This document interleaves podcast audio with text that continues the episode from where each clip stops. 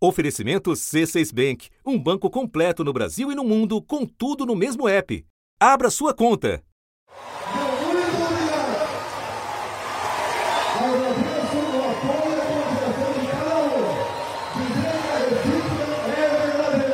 No início deste mês, Jair Bolsonaro marcou presença em um evento evangélico no estado onde ele e família se lançaram na política palco de expressiva vitória do presidente em 2018.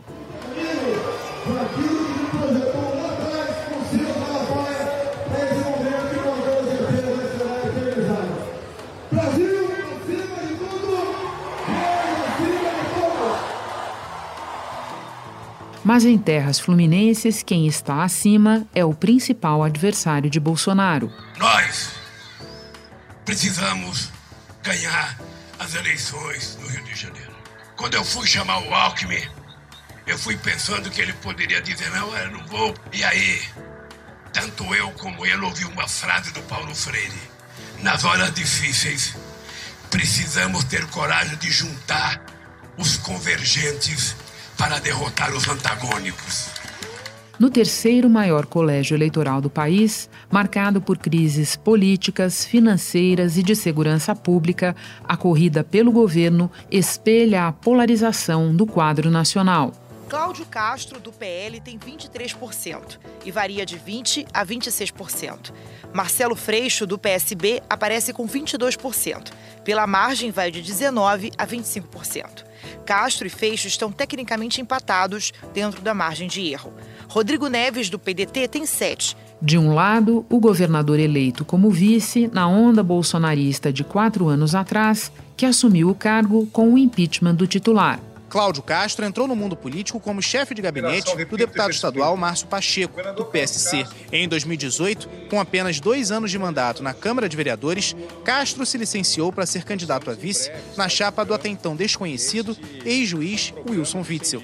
Em agosto do ano passado, assumiu interinamente o governo do Rio.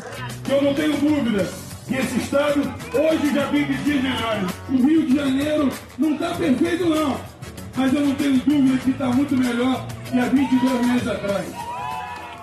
De outro, um nome experiente nas urnas, mas sem passagem pelo executivo. Ele cumpriu três mandatos na Assembleia Legislativa e presidiu na Alerj, CPI da milícia e do tráfico de armas. Agora vai para a Câmara Federal, sendo o segundo mais votado. Nós temos história. Nós temos uma história de luta nesse lugar.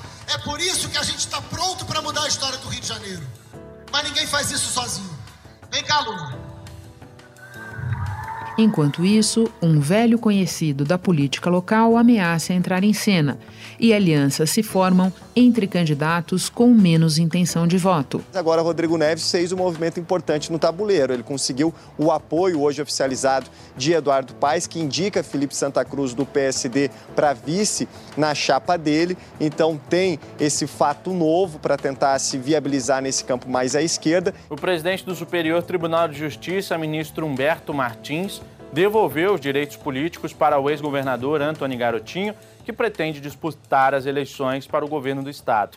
Essa decisão foi impactada pela nova lei de improbidade administrativa. Da redação do G1, eu sou Renata Loprete e o assunto hoje é a sucessão no Rio de Janeiro. Um episódio para entender as particularidades dessa disputa, o possível impacto dos padrinhos sobre o desempenho dos protagonistas e que preocupações o eleitor levará às urnas. Meu convidado é Bernardo Melo Franco, colunista do jornal O Globo e comentarista da Rádio CBN. Segunda-feira, 18 de julho. Bernardo, esse episódio é para todos, mas especialmente para aqueles que, a esta altura, mal conseguiram se aprofundar na disputa presidencial que dirá na sucessão do seu estado ou do estado dos outros. Daí eu repito para você, para começar, a pergunta que fiz há uma semana para o Fábio Zambelli, tratando da sucessão paulista. Bernardo, que eleição é esta no Rio de Janeiro? Olha, Renata, é uma eleição complicada e uma eleição muito importante, acho que não só para o estado do Rio, como também para o Brasil.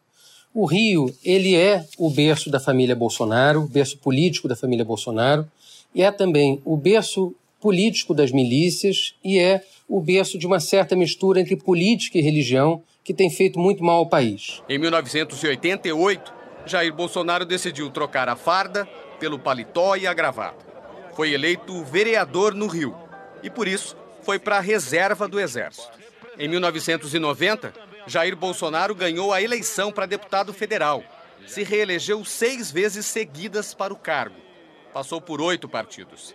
Na última disputa para o Congresso, em 2014, mostrou força eleitoral ao ser o deputado federal mais votado do Rio, o terceiro do Brasil. O Rio de Janeiro, que é lugar de tanta beleza para todo o Brasil, mas também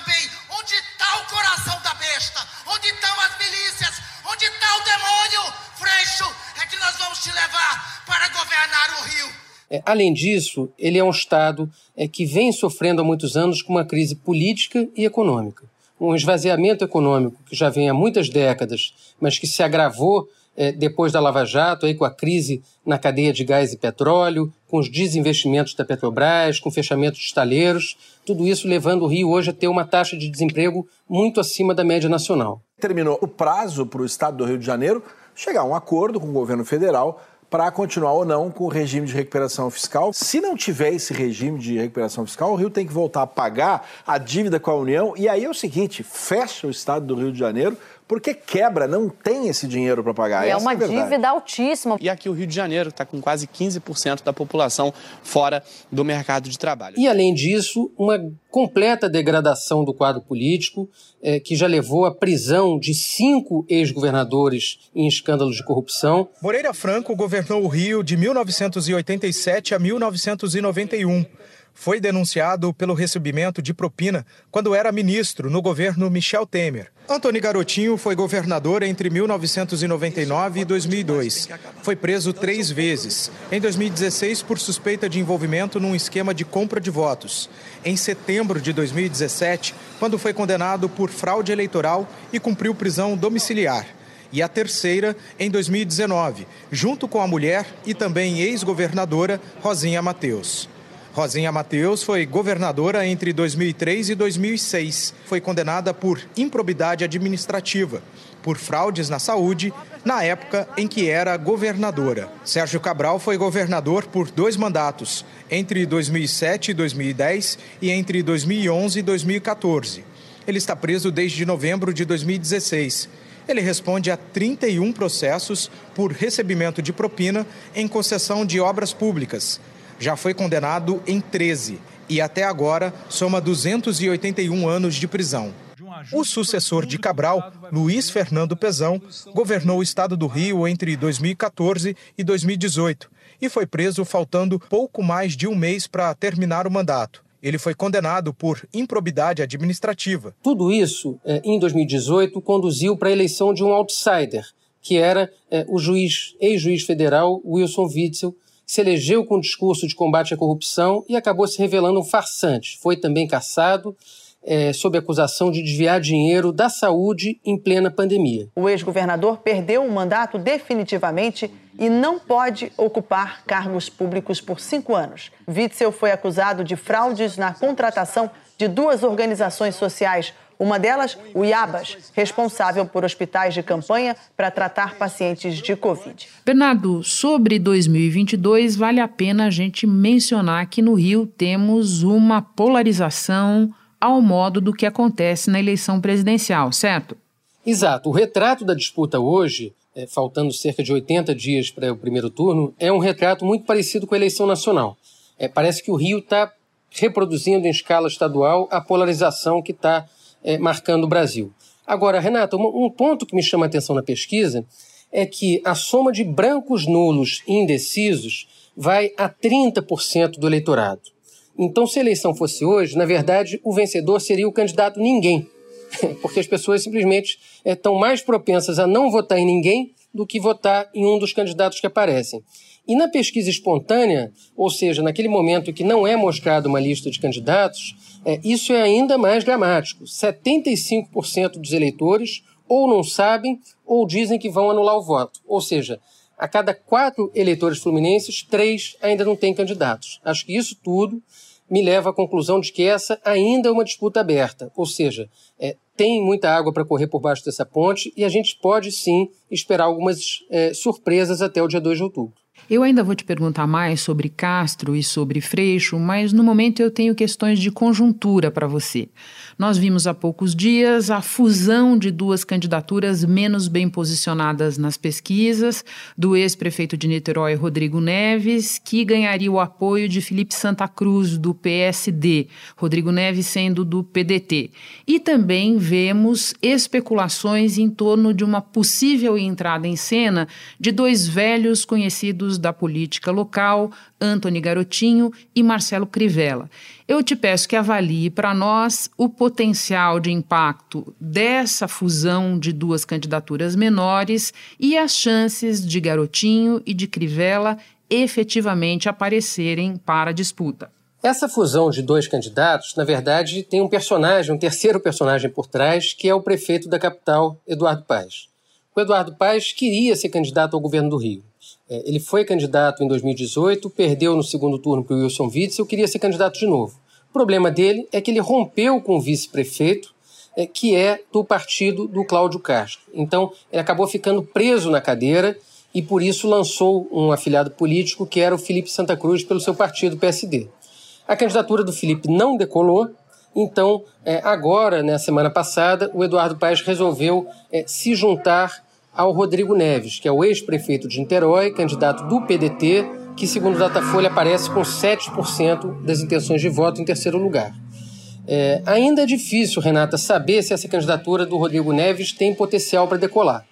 Ele, por um lado, saiu da prefeitura de Niterói depois de dois mandatos com uma popularidade muito alta, elegeu o sucessor no primeiro turno mas, por outro lado, é, ele tem contra si um processo, aí uma acusação de recebimento de propina é, num esquema com empresas de ônibus. Rodrigo Neves chegou a ser preso durante o exercício do cargo, no final de 2018, a operação foi um desdobramento da Lava Jato. A denúncia do Ministério Público Estadual diz que o prefeito chefiava uma organização criminosa. A prefeitura pagava as empresas de ônibus pelo transporte dos passageiros com direito à gratuidade, como estudantes da rede pública. Segundo a investigação, os consórcios repassavam 20% desse valor em propina. Em quatro anos foram quase 11 milhões de reais. Eu realmente estou perplexo né, perplexo, absolutamente perplexo. Eu vou defender a minha honra. Ficou três meses na cadeia, depois foi solto e se diz alvo de uma armação. O problema é você explicar isso para o eleitorado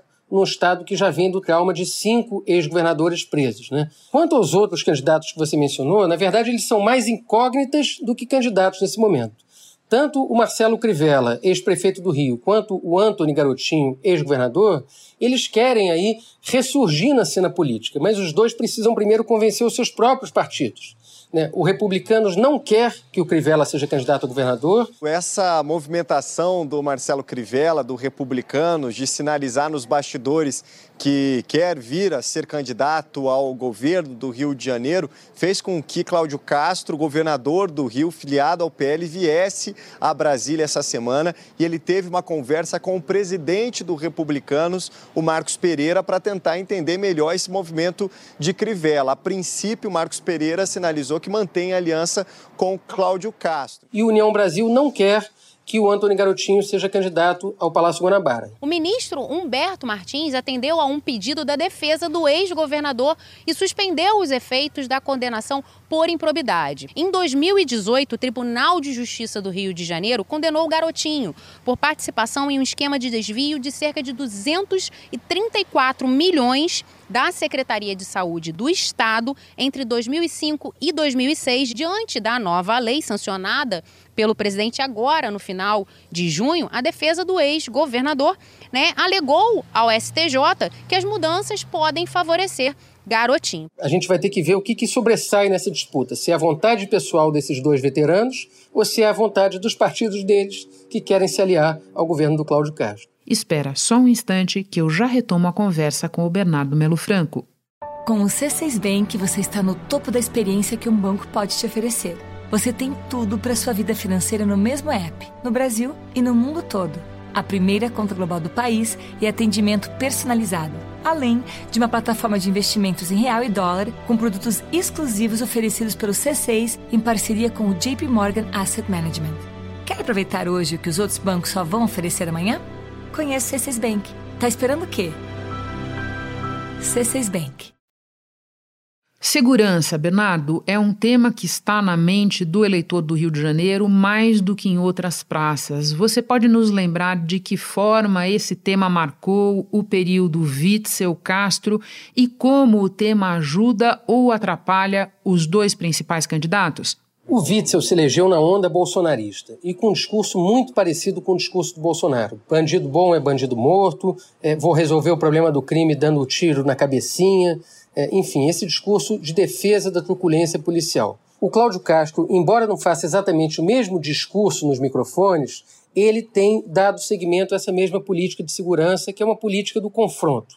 É, e não por acaso, durante esse governo Castro, o Rio de Janeiro teve as suas duas maiores chacinas policiais da história. 250 policiais civis cercaram e entraram na favela do Jacarezinho os confrontos com criminosos que dominam a região deixaram 28 mortos, um policial e 27 suspeitos. A operação na Vila Cruzeiro é considerada a segunda mais violenta da história do Rio. Homens das polícias militar e rodoviária federal cercaram a favela para prender chefes da maior facção criminosa do estado, que estariam se preparando para se deslocar até a Rocinha, na Zona Sul. E o Cláudio Castro, é, hoje conversei com ele, perguntei a ele a respeito dessas operações. Ele, ele diz o seguinte: se eu me baseasse por pesquisa, eu faria uma operação daquela por semana ao mesmo tempo em que ele vai dizer também assim, eu fui o governador que coloquei câmeras nas fardas dos policiais. Até porque ele Porque eu respeito o direito centro, humano. Né? Então, sem dúvida, para o eleitor é, que quer uma polícia que entra nas favelas atirando, que defende que bandido bom é bandido morto, que acha que tudo tem que ser resolvido na bala, o Cláudio Castro, de fato, está bem posicionado. Ele é um herdeiro desse tipo de discurso político. É, o Marcelo Freixo, pelo contrário, o Freixo vem de uma militância na área dos direitos humanos. É, ele era muito ligado à vereadora Marielle Franco, que foi assassinada, é bom lembrar, há cerca de quatro anos, já na pré-campanha de 2018. É, e por isso mesmo ele tem aí um, uma trajetória de denúncia da violência policial e de combate às milícias. O momento mais importante na trajetória parlamentar do Freixo foi quando ele foi o presidente da CPI das milícias. Mais de 800 suspeitos foram investigados pela CPI das milícias. Há provas contra 226 pessoas. 57 policiais militares, 10 ex-PMs, 8 policiais civis, 3 bombeiros, dois agentes penitenciários e até militares das Forças Armadas, além do ex-chefe da Polícia Civil, um deputado, três vereadores do Rio, um de São Gonçalo e um de Duque de Caxias, e ainda outras 130 pessoas. Esta é a lista de nomes reunidos pela CPI das milícias. Então, por isso que essa temática da segurança tende a ser também é, uma das principais, é, um dos principais elementos dessa disputa eleitoral de 2022. Bernardo, olhando agora especificamente para a figura do Cláudio Castro, pensando no governo que ele compôs, na relação dele com a Assembleia Legislativa, no apoio do Bolsonaro e até na demografia do voto no estado do Rio de Janeiro. Isso tudo combinado joga mais a favor ou contra ele, você diria? Olha, eu diria que joga a favor, tanto é que apesar de Castro e Freixo estarem empatados quase numericamente no Datafolha, a maior parte dos políticos com quem você conversa no estado do Rio aponta um favoritismo do governador Cláudio Castro. É, o Castro hoje, ele além de ter a máquina do Estado na mão, que é muito importante, ele tem uma coalizão que tem quase 15 partidos, ele tem é, o apoio da esmagadora maioria dos prefeitos e ele tem muito dinheiro em caixa para gastar, especialmente depois da privatização da SEDAI, que rendeu aí 14 bilhões de reais para os cofres estaduais. O governador Cláudio Castro do PL anunciou o seu vice na chapa para reeleição. Será Washington Reis, do MDB, que já foi deputado federal e prefeito de Caxias duas vezes. O Washington Reis foi condenado em 2016 por crime ambiental. Um dos recursos de Washington Reis será julgado pelo Supremo Tribunal Federal, ainda sem data para acontecer. Agora, uma coisa que chama atenção nesse governo é que o Cláudio Castro virou uma espécie assim, de um recolhedor de náufragos do governo Sérgio Cabral. É, a maior parte aí dos herdeiros é, dos velhos caciques do MDB do Rio está integrada a esse governo. Então, o filho do Sérgio Cabral, o filho do Jorge Pisciani, a filha do Eduardo Cunha, todos esses personagens estão orbitando em volta do atual governador. É, em relação ao Bolsonaro, o Cláudio Castro vive um certo dilema, porque ele quer ter os votos dos bolsonaristas, mas não quer se contaminar com a rejeição ao Bolsonaro. É, é uma equação complicada de resolver é, e que ele vai tentar tirar o maior benefício possível ao longo da campanha. Agora, é, vale lembrar também que a situação do Rio hoje não é mais a situação de 2018. Em 2018, o Bolsonaro teve cerca de dois terços dos votos no estado e ganhou em 89 dos 92 municípios. Agora, em 2022, segundo a Datafolha, é, quem está em primeiro na pesquisa presidencial no estado é o Lula. Então, esse apoio do Bolsonaro, que é uma grande aposta do Cláudio Castro para se eleger ou para se reeleger, talvez não seja é, algo, um ativo político tão valioso quanto foi em 2018, é, a ponto de eleger um desconhecido como Wilson Witzel, de quem ninguém tinha nem ouvido falar praticamente até a semana do primeiro turno. Bernardo, deixa eu aproveitar que você falou da relação Bolsonaro-Castro do ponto de vista da decisão de voto do eleitor fluminense e levar esse mesmo raciocínio para o Freixo. Eu te peço que explique para nós o deslocamento de posição política que ele tenta fazer nesta eleição, de campo político, na verdade, e, o, e nos dizer também o quanto o Lula pode ajudá-lo, ou se você vê limites para essa carona. Olha, a operação do Freixo também é uma operação complicada, porque ele está tentando agora, num período muito curto, desfazer uma pecha de radical que o acompanha desde o começo da sua trajetória política.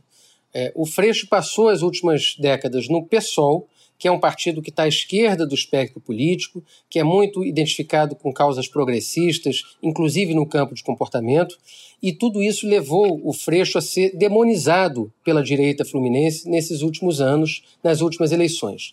Não à toa, é, se você pegar o Datafolha, o Freixo é um dos candidatos com a maior taxa de rejeição. A rejeição dele é de 29%, muito maior que a do Cláudio Castro, que é de 19%. Então, ao convidar o César Maia, ex-prefeito do Rio, para ser o vice na chapa dele, o Freixo, na verdade, tenta imitar o movimento do Lula ao chamar o Geraldo Alckmin. Pegar um político conservador para atenuar, de alguma forma, essa pecha de esquerdista e de radical que ele vem trazendo nos últimos anos. É, e, além disso, o César Maia também cumpriria é, é, o papel de suprir uma outra lacuna na biografia do Freixo, que é a questão da falta de experiência administrativa. O Freixo já foi deputado estadual, é deputado federal, mas nunca exerceu nenhum cargo no executivo. E o César Maia, que foi três vezes prefeito do Rio, reconhecido como bom gestor, ele poderia é, suprir esse problema aí na imagem, na né, composição dessa chapa. É, o problema é conciliar tudo, né? É você agradar ao mesmo tempo ao eleitor de esquerda, o eleitor que vem do PSOL, é, o PT e também trazer esse voto conservador, voto da classe média urbana, enfim, voto que vinha é, em eleições passadas é, sendo despejado em candidatos mais à direita do espectro político. Deixa eu embarcar uma última perguntinha, Bernardo, aproveitando que você falou da composição do eleitorado. Explica para nós como ela se dá no Estado. O Rio de Janeiro é, ele tem o terceiro maior colégio eleitoral do país, são cerca de 12 milhões de eleitores no estado, sendo que 5 milhões desses eleitores estão localizados na capital, na cidade do Rio de Janeiro. A gente fez um recorte sobre a intenção de voto da região metropolitana do Rio e também do interior. Região metropolitana, 44% de intenção de votos para o ex-presidente Lula, 33% para o presidente Bolsonaro. Quando a gente faz esse recorte para o interior do estado, 34% para Lula, 38% para Bolsonaro. É, e a gente já teve no passado é, alguns episódios de candidatos a governador que ganharam na capital, mas perderam no estado. Foi o caso do Eduardo Paes em 2018 e foi o caso do César Maia em 98. O Marcelo Freixo, hoje, ele tem a grande força dele na capital. Já foi duas vezes candidato a prefeito do Rio, conta com voto forte de opinião, voto de classe média, mas tem muita dificuldade para chegar na região metropolitana e no interior. E é justamente nessas regiões, Renata, menos urbanizadas, mais dependentes aí da ação do Estado, da transferência de verbas do Estado, é, da ação das prefeituras, é justamente nessas áreas onde o Cláudio Castro está demonstrando maior força e onde a máquina pública é mais importante. Por isso que um candidato é, que tem a cadeira de governador, nesse momento, é, ele tem, ele se larga com essa vantagem. Quer dizer, ele tem instrumentos para conseguir esse voto de máquina, esse voto que depende de programas sociais, de obras públicas, de promessas feitas por prefeitos. Isso tudo somado dá hoje uma situação de favoritismo para Cláudio Castro nesse embate contra Marcelo Freixo. Bernardo, muito obrigada por todas as informações, inclusive por essa memória final. Sempre um prazer conversar com você. Bom trabalho, boa semana. Prazer é meu, Renata. Até a próxima. Este foi o assunto podcast diário disponível no G1, no Globoplay ou na sua plataforma de áudio preferida. Vale a pena seguir o podcast no Spotify ou na Amazon, assinar no Apple Podcasts, se inscrever no Google Podcasts ou no Castbox e favoritar na Deezer. Assim você recebe uma notificação sempre que tiver novo episódio. Eu sou Renata Loprete e fico por aqui. Até o próximo assunto.